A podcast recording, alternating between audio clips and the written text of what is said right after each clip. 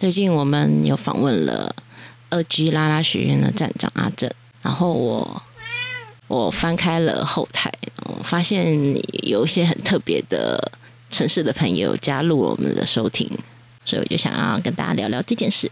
除了台北，就是我们的首要的听众群。我们这一次第二名，我看到是卡马里奥，位于美国的 California 州，面积为十九点五三平方英里，人口数根据二零一零年美国人口的普查，约有六万多人的一个城市。好，那这边有 California State University，嗯，感觉是一个大学城。再来，我们的第三名 West Newton。我第一开始看，我以为是澳洲的 Newton 啊，发现它是位于美国的马萨诸塞州。然后呢，我觉得它感觉是一个很有趣的小镇呢。它有 West Newton Pizza，还有中国菜，很有趣。就是 Podcast 可以传递到这么远的地方。好，再来一二三四，第四个这个的名字呢，因为我的 Google 的后台呢是。呈现英文，所以经过 Google 查询，发现它是在台湾的成功镇台东县东北区北街长滨乡东临太平洋，全镇面积约一百四十四平方公里，为全国面积第四大镇，地形呈长条形。嗯，好，然后这个地区主要的通行语是阿美语。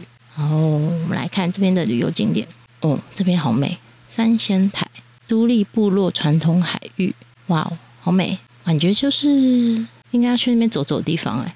第五名，基隆，基隆好朋友，基隆是我目前想要在想要去居住的地方，因为就是很多影视工业都会在基隆，然后我自己拍摄的小光也是在基隆，接下来想要影视化剧本也是设定在基隆。其实我就是非常喜欢基隆那边的古风的感觉。